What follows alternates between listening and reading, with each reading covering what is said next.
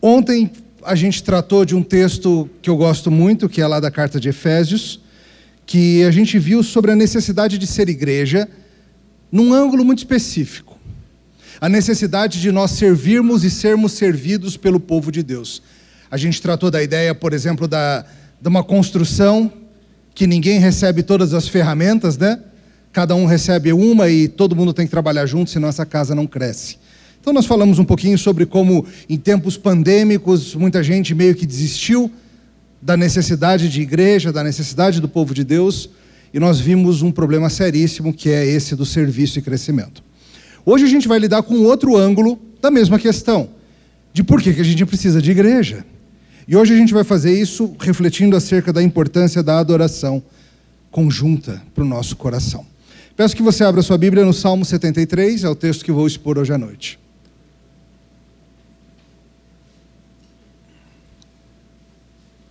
Vou fazer a leitura de todo o salmo inicialmente, para você pegar aí bem a força da coisa. Aí a gente ora e a gente vai então lidar com o próprio texto. Escute com atenção a leitura da palavra do Senhor, Salmo 73. Salmo de Asaf. Com efeito, Deus é bom para com Israel, para com os de coração limpo. Quanto a mim, porém, quase me resvalaram os pés. Pouco faltou para que se me desviassem os meus passos, pois eu invejava os arrogantes ao ver a prosperidade dos perversos. Para eles não há preocupações, seu corpo é sadio e nédio. Não partilham das canseiras dos mortais, nem são afligidos como os outros homens. Daí a soberba que os cinge como um colar e a violência que os envolve como um manto. Os olhos saltam-lhes da gordura, do coração brotam-lhes fantasias. Motejam e falam maliciosamente, da opressão falam com altivez. Contra os céus desandam a boca, e a sua língua percorre a terra. Por isso o seu povo se volta para eles e os tem por fonte de que bebe a largos sorvos. E diz: Como sabe Deus? Acaso há conhecimento no Altíssimo? Eis que são estes os ímpios e sempre tranquilos aumentam as suas riquezas. Com efeito, inutilmente conservei puro o coração e lavei as mãos na inocência, pois de contínuo sou afligido, cada manhã castigado. Se eu pensar em falar tais palavras, já aí teria traído a geração dos teus filhos. Em só refletir para compreender isso, achei muito pesada a tarefa para mim. Até que entrei no santuário de Deus e atinei com o fim deles. Tu certamente os pões em lugares escorregadios e os fazes cair na destruição. Como ficam de súbito assolados, totalmente aniquilados de terror. Como ao sonho quando se acorda, assim o Senhor, assim ó Senhor, ao despertares, desprezarás a imagem deles. Quando o coração se me amargou e as entranhas se me comoveram, eu estava embrutecido, ignorante. Era como irracional a tua presença. Todavia estou sempre contigo. Tu me seguras pela minha mão direita. Tu me guias com o teu conselho e depois me recebes na glória. Quem mais tenho eu no céu? Não há outra em que eu me compraza na terra. Ainda que a minha carne e o meu coração desfaleçam, Deus é a fortaleza do meu coração e a minha herança para sempre. Os que se afastam de ti, eis que perecem.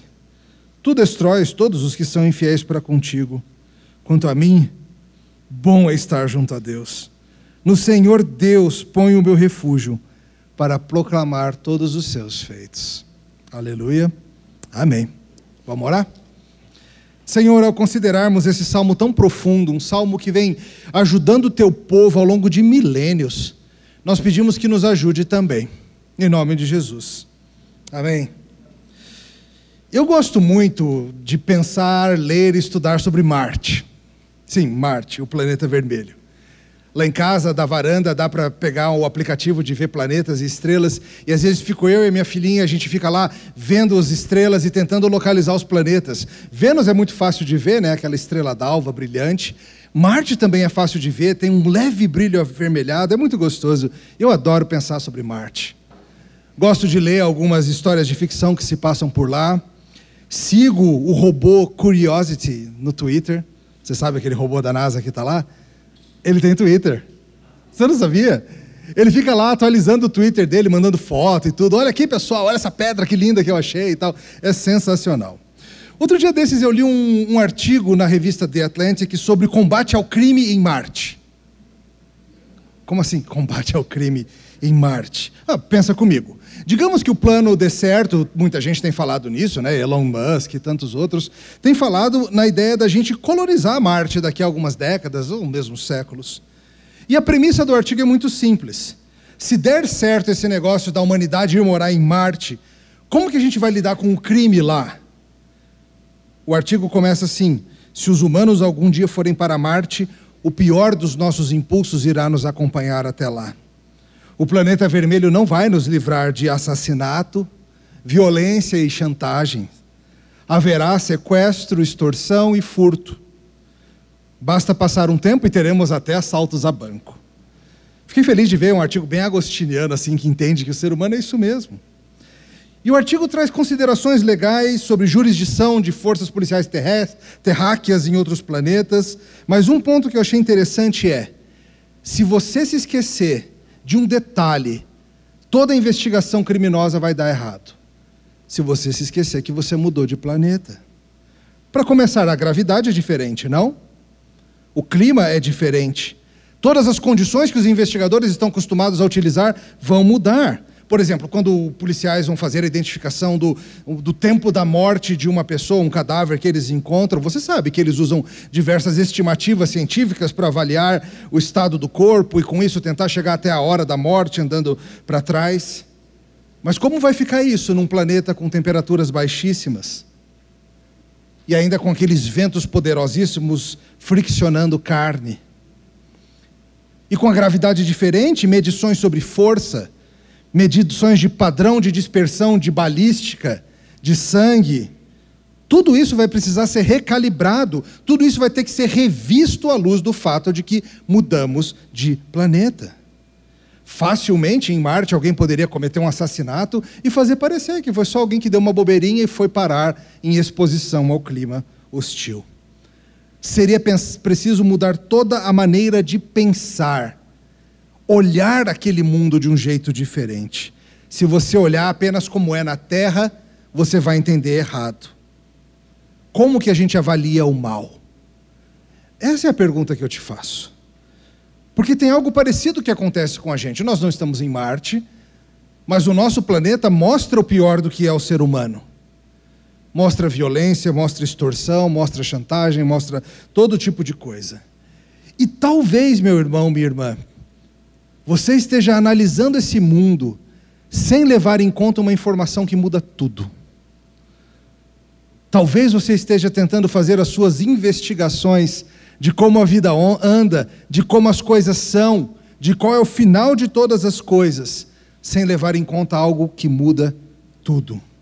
Há uma informação que, se você colocar na conta, vai mudar o jeito de você ver o mal, as ações dos perversos e como a gente mede os tempos ruins, como a gente reage a pandemias, ao esfacelamento cultural e a todo tipo de desordem.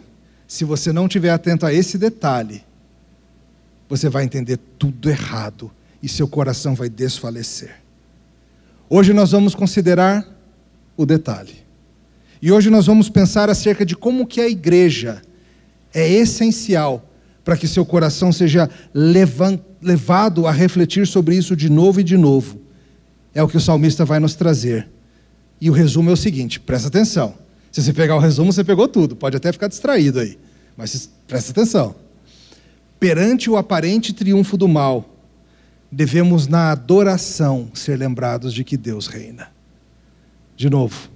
Perante o aparente triunfo do mal, a adoração ao Senhor vai recalibrar o seu coração e lembrar de ver o mundo de como ele é de verdade.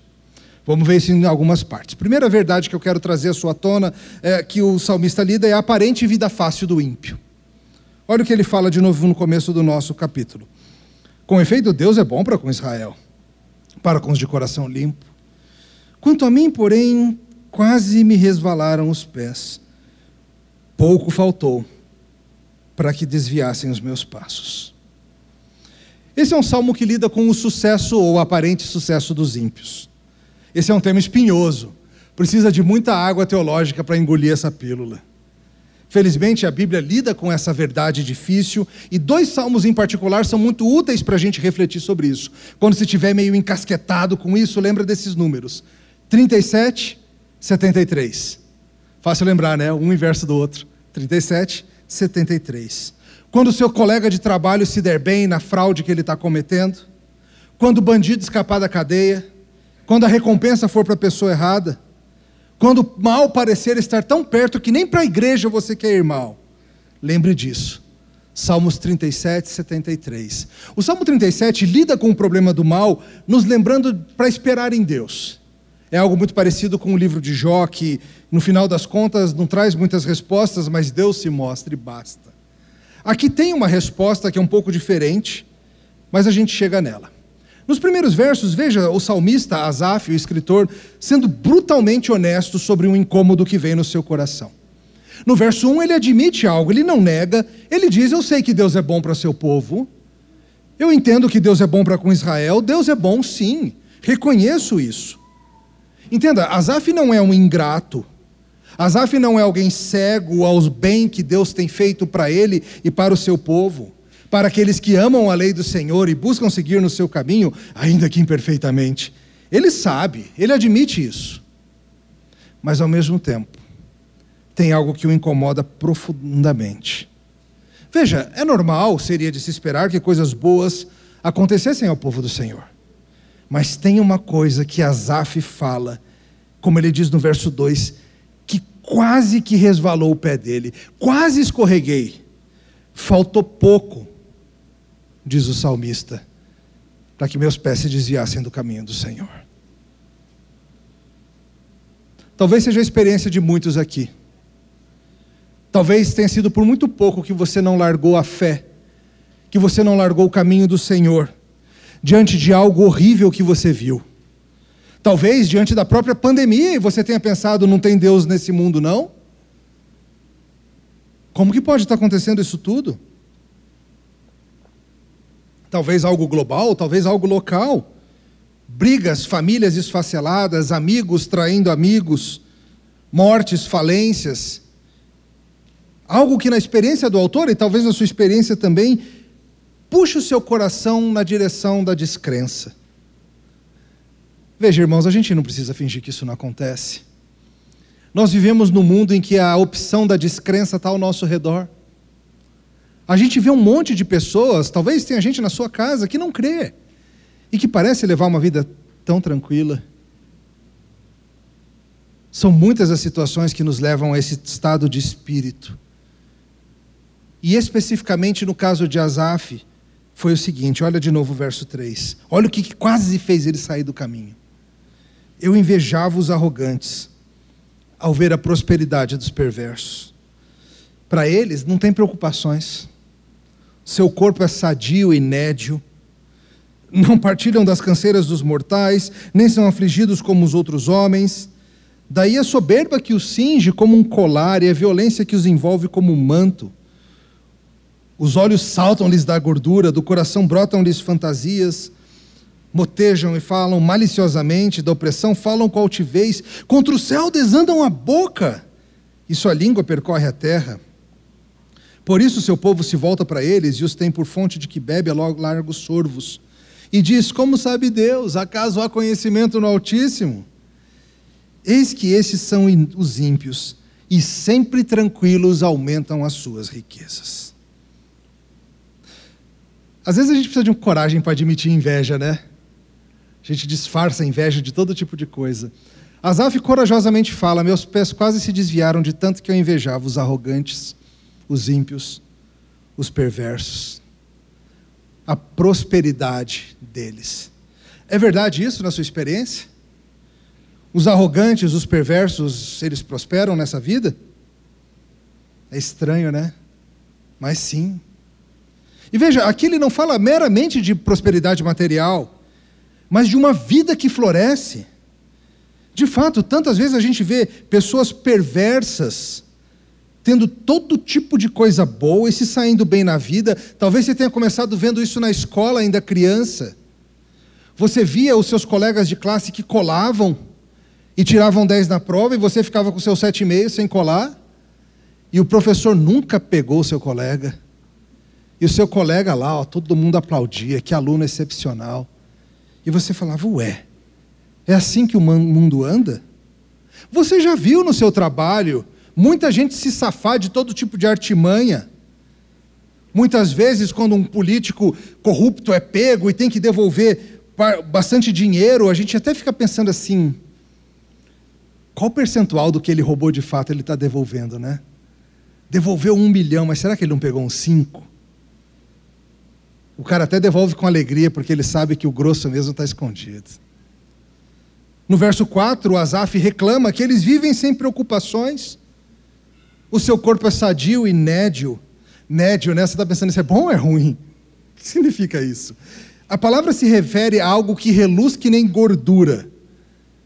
Tá, não pensa, por exemplo, naquela polenta frita brilhante, assim, de tanto óleo, ou naquela batatinha, assim, encharcada. Não é isso. Lembra que na cultura em questão, a cultura hebraica antiga, a gordura sempre era a parte boa da comida. Talvez para vocês ainda seja, né? Mas a gordura é a parte boa, é a parte distinta, é a parte separada para quem é especial. Lembra que em vários dos sacrifícios do Antigo Testamento a gordura era dada sempre para o Senhor. E o sentido é de algo distinto mesmo.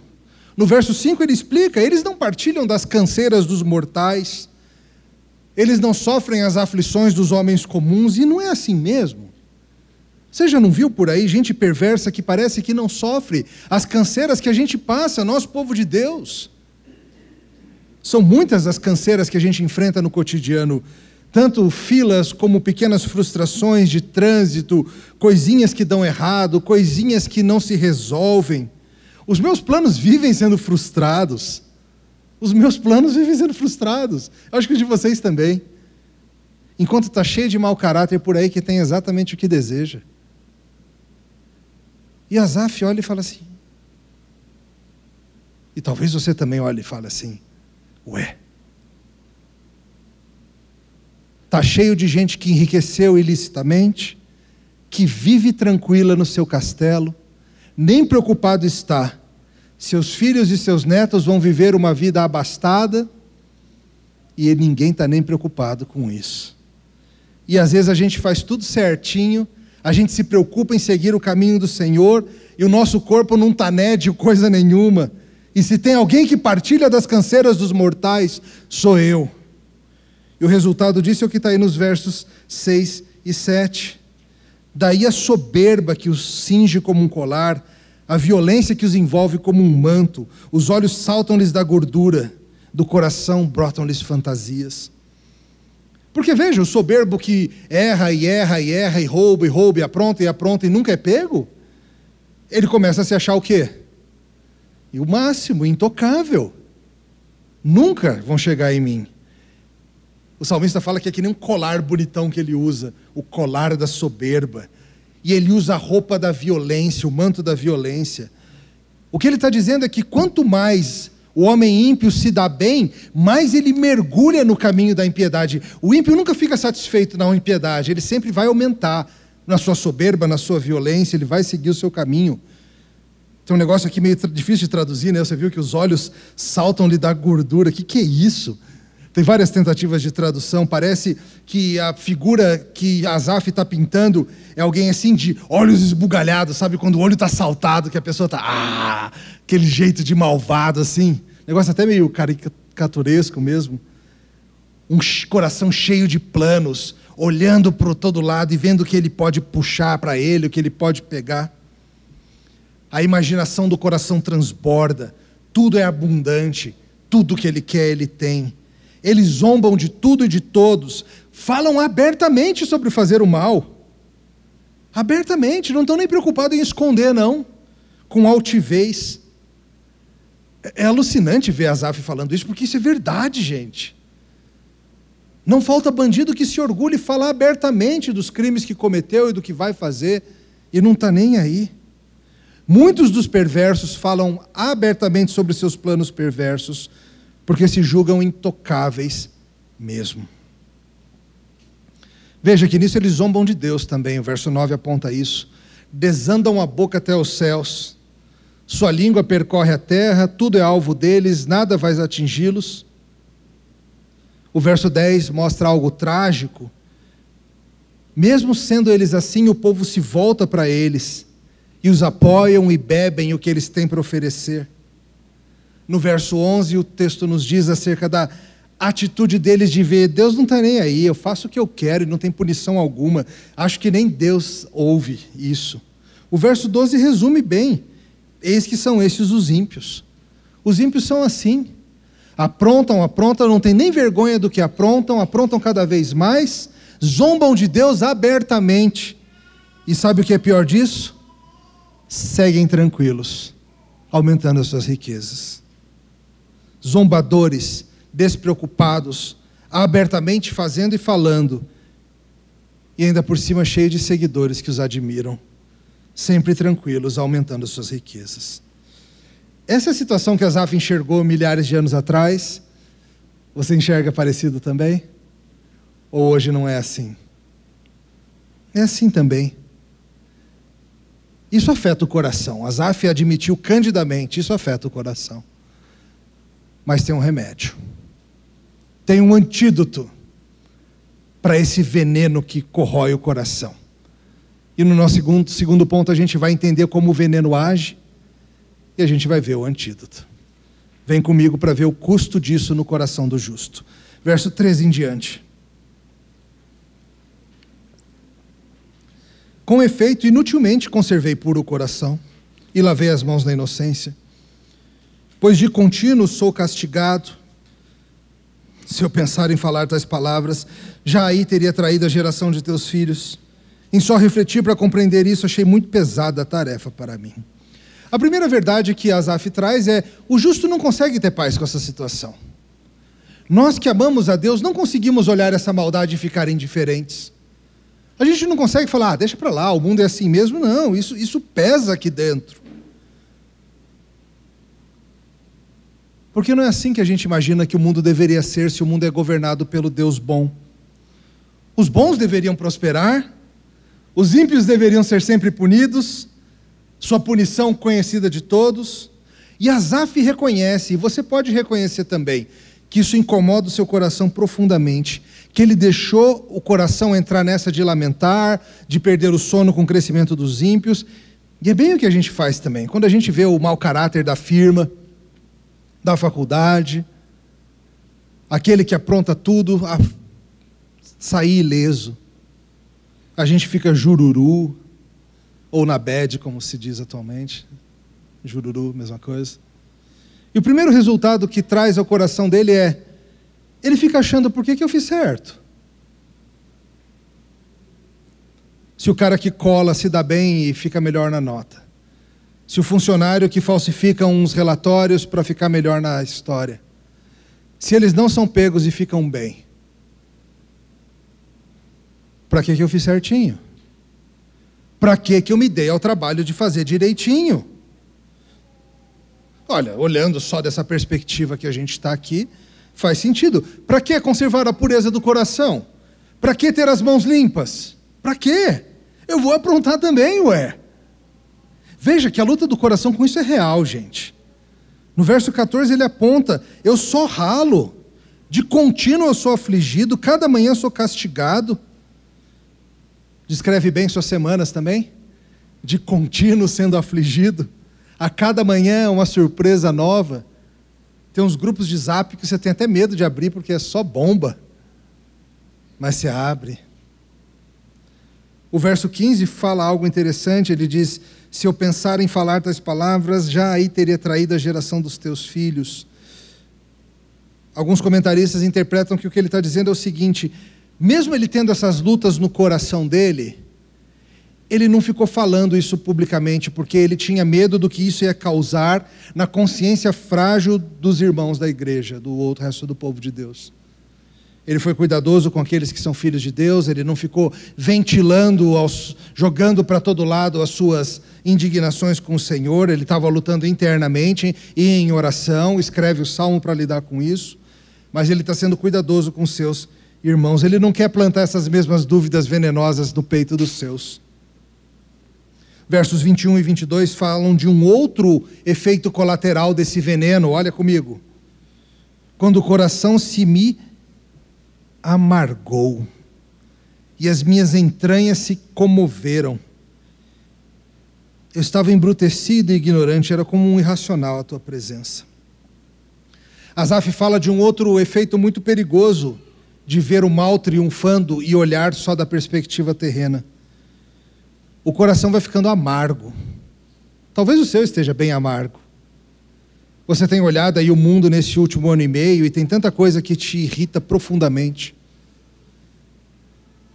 Seja como for que você olhe todas as situações, todas as polêmicas, todas as confusões, seu coração se amarga e se revolta.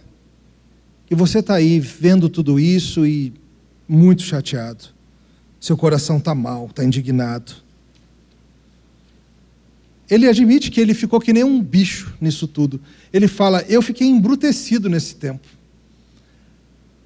Ver essas coisas e considerá-las apenas do ponto de vista terreno e deixar que a amargura tomasse conta do coração fez com que ele ficasse que nem um bicho diante de Deus, embrutecido, ignorante, irracional.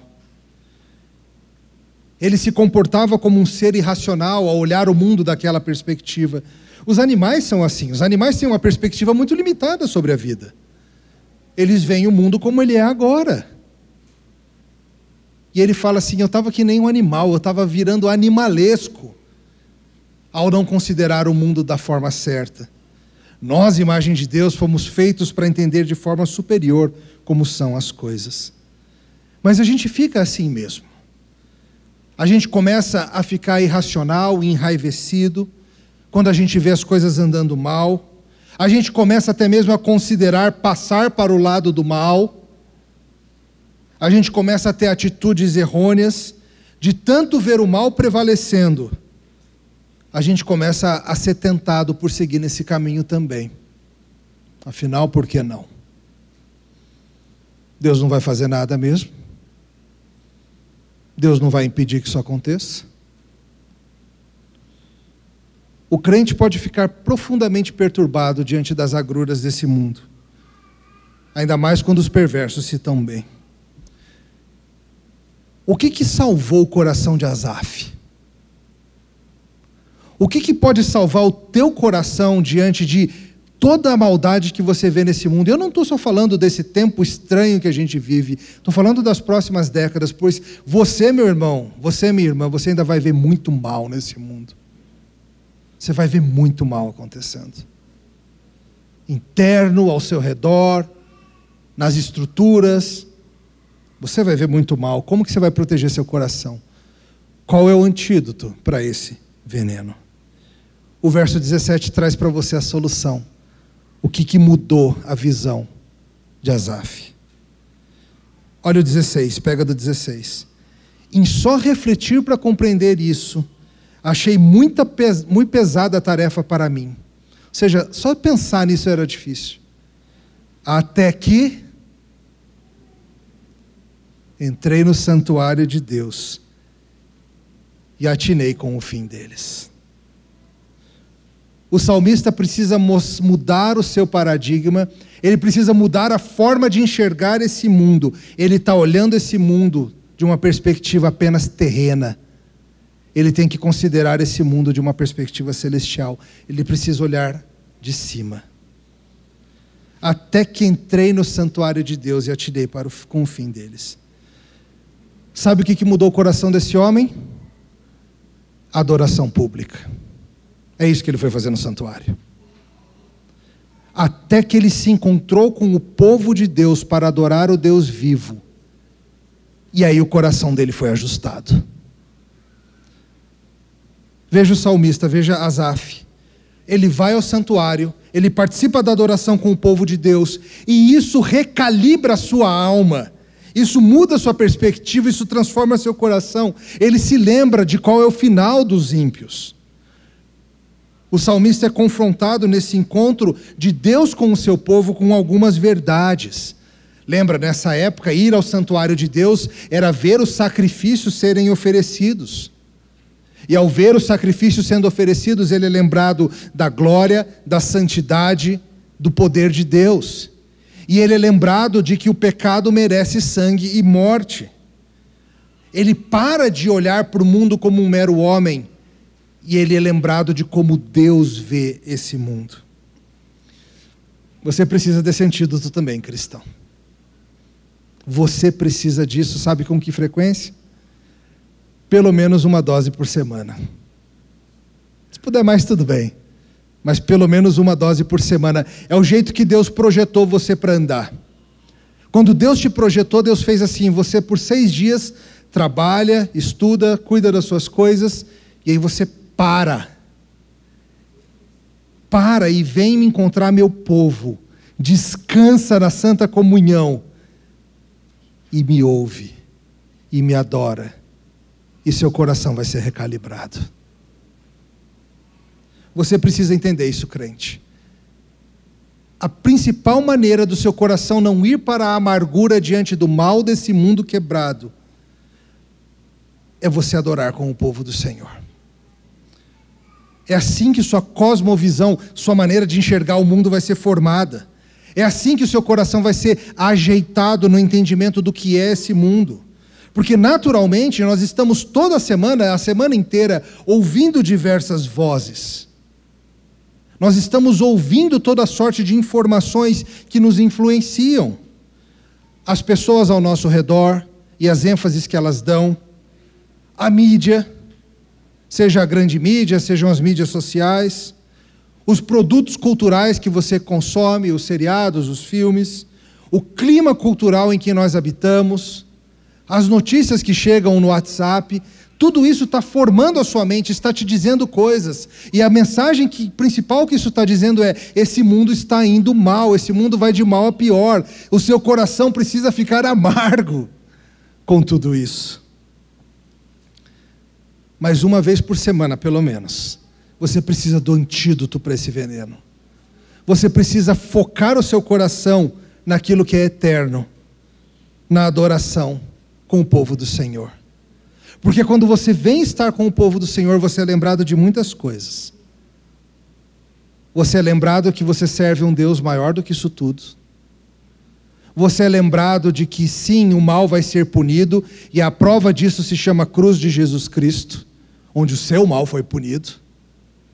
E sim, você é lembrado que nós aguardamos dos céus a volta do Messias para julgar céus e terra e fazer novas todas as coisas. E não, o mal não vai prevalecer. Não, o ímpio não vai vencer. E tem mais, você não está sozinho nessa luta contra o mal. Você olha ao seu redor e você vê, tem um monte de gente que não dobrou o joelho diante de Baal. Tem um monte de gente que ainda ama o Senhor. Talvez você esteja nesses dias justamente por causa de tudo que a gente falou ontem, as facilidades que surgiram com a vida contemporânea, de você poder assistir seu culto online, de você acordar lá no seu pijaminha e só ligar o seu YouTube em algum canal. Ontem a gente insistiu que vida cristã não é apenas acerca de receber informação de um pastor, diz respeito a serviço. E eu estou te apontando hoje que tem mais também que culto não é algo que você assiste no conforto do seu lar.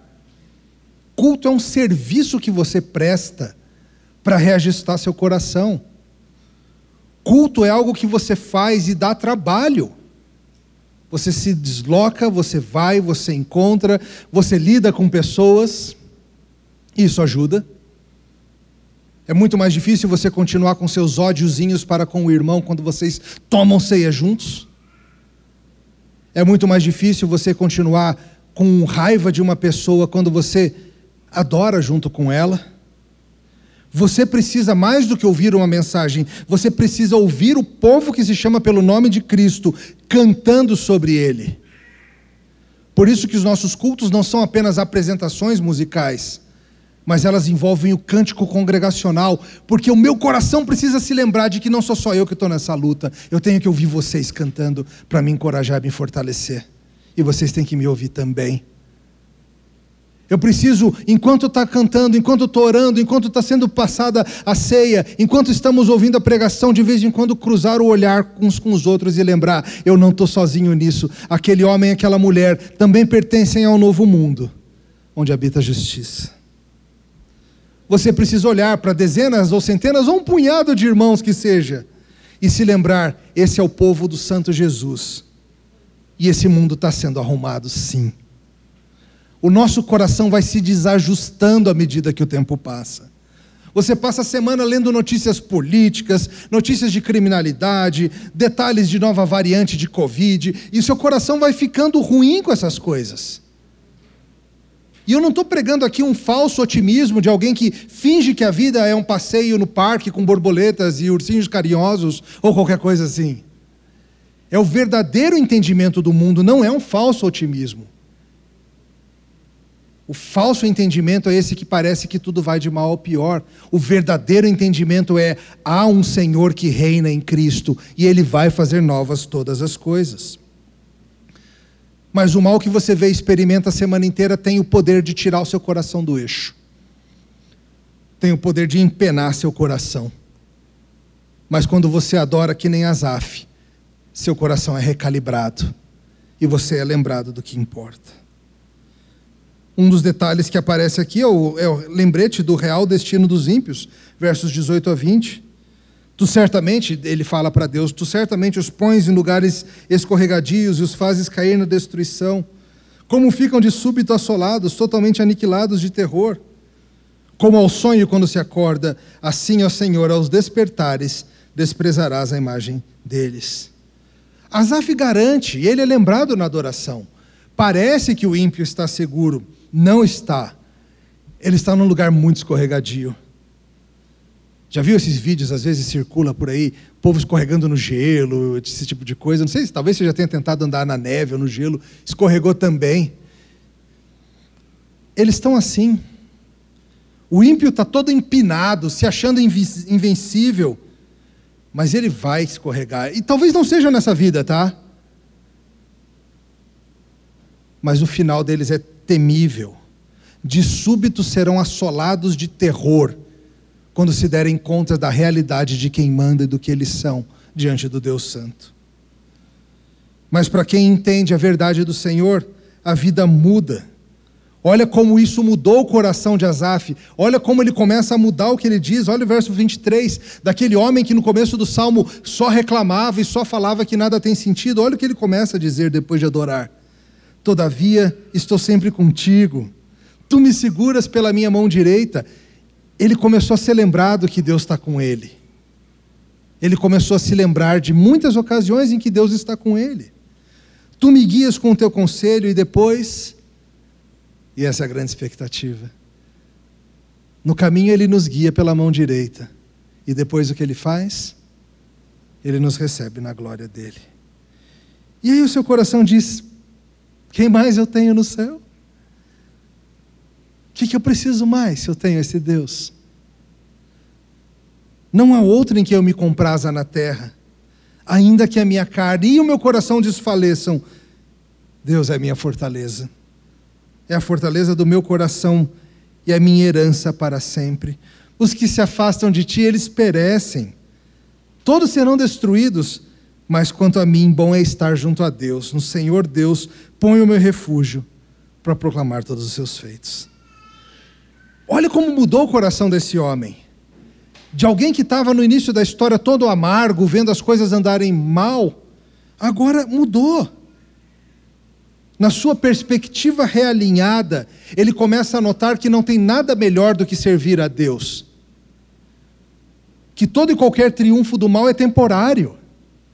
Ele conta com a benignidade do Senhor ao seu lado na sua perspectiva realinhada, ele vê como a vida é. No final das contas, entenda, o que nos diferencia dos ímpios não é que nós não pecamos e eles pecam, todos nós pecamos. A diferença é que nós confiamos no sangue derramado em nosso favor. No contexto aqui onde o salmo foi escrito, sangue de animais derramados no templo.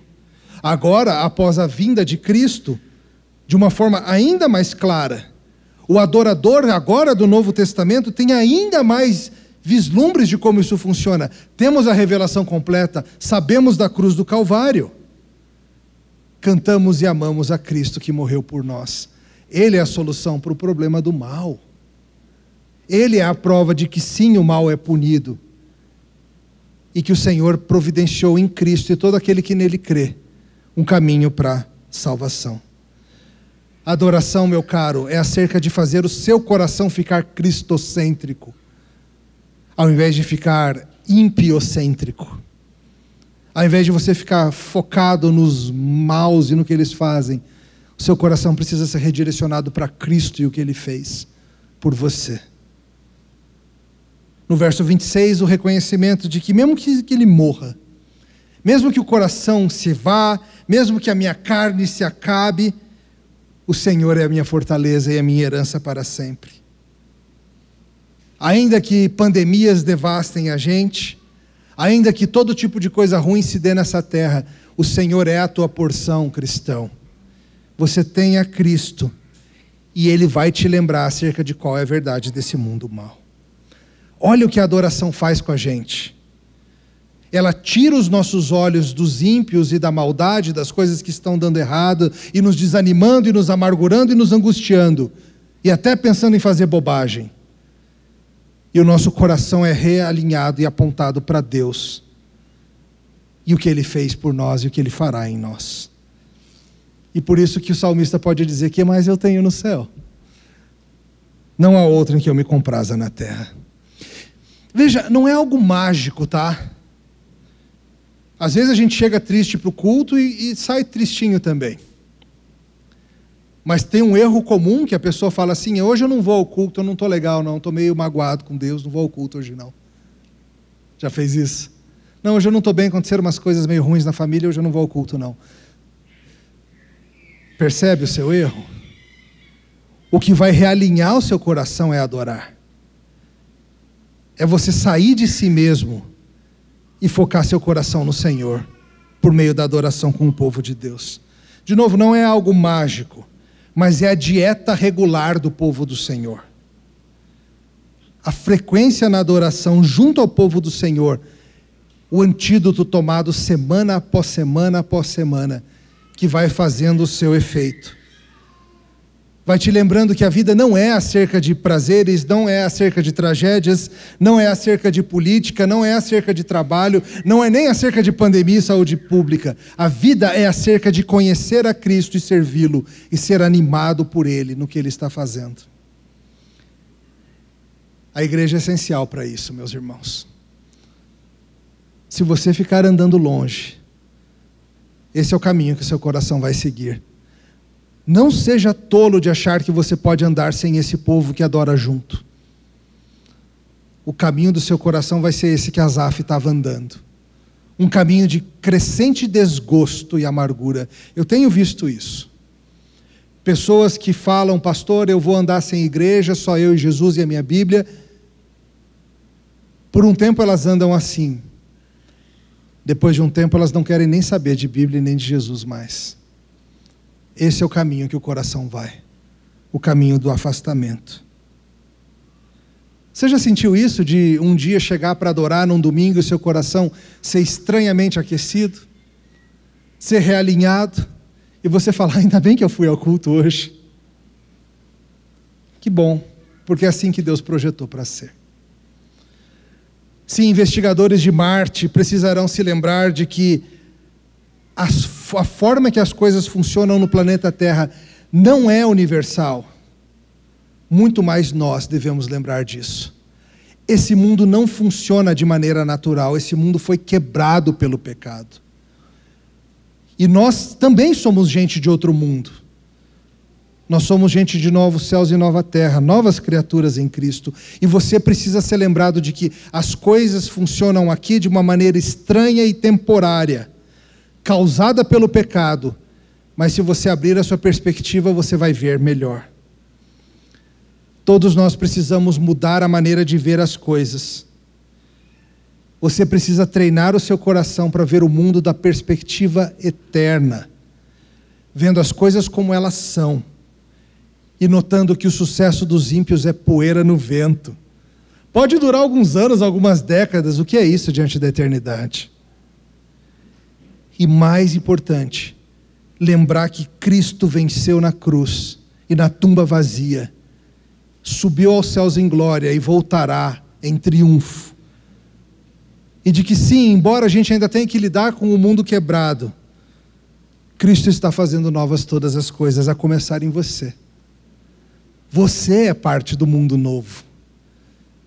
Para de pensar bobagem. Acho que eu vou entrar para o caminho do mal também. Para! Você, cristão, nós cristãos, somos a maior evidência do que Cristo está fazendo de novo nesse mundo. Em Cristo você vai ser lembrado do que esse mundo é. Que mais temos nós no céu?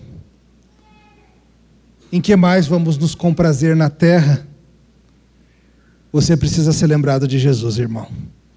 Da cruz, da tumba e da volta. Não perca isso de vista. Lembre disso com o povo do Senhor em adoração para sempre. Oremos. Senhor, nós te louvamos porque o Senhor nos dá o privilégio da adoração pública. Reconhecemos que há tempos em nossas vidas que não valorizamos isso adequadamente, que não de fato paramos para pensar em quão importante é estar com o seu povo e nos darmos ao trabalho e o esforço de irmos, mas nosso coração vai sendo descalibrado.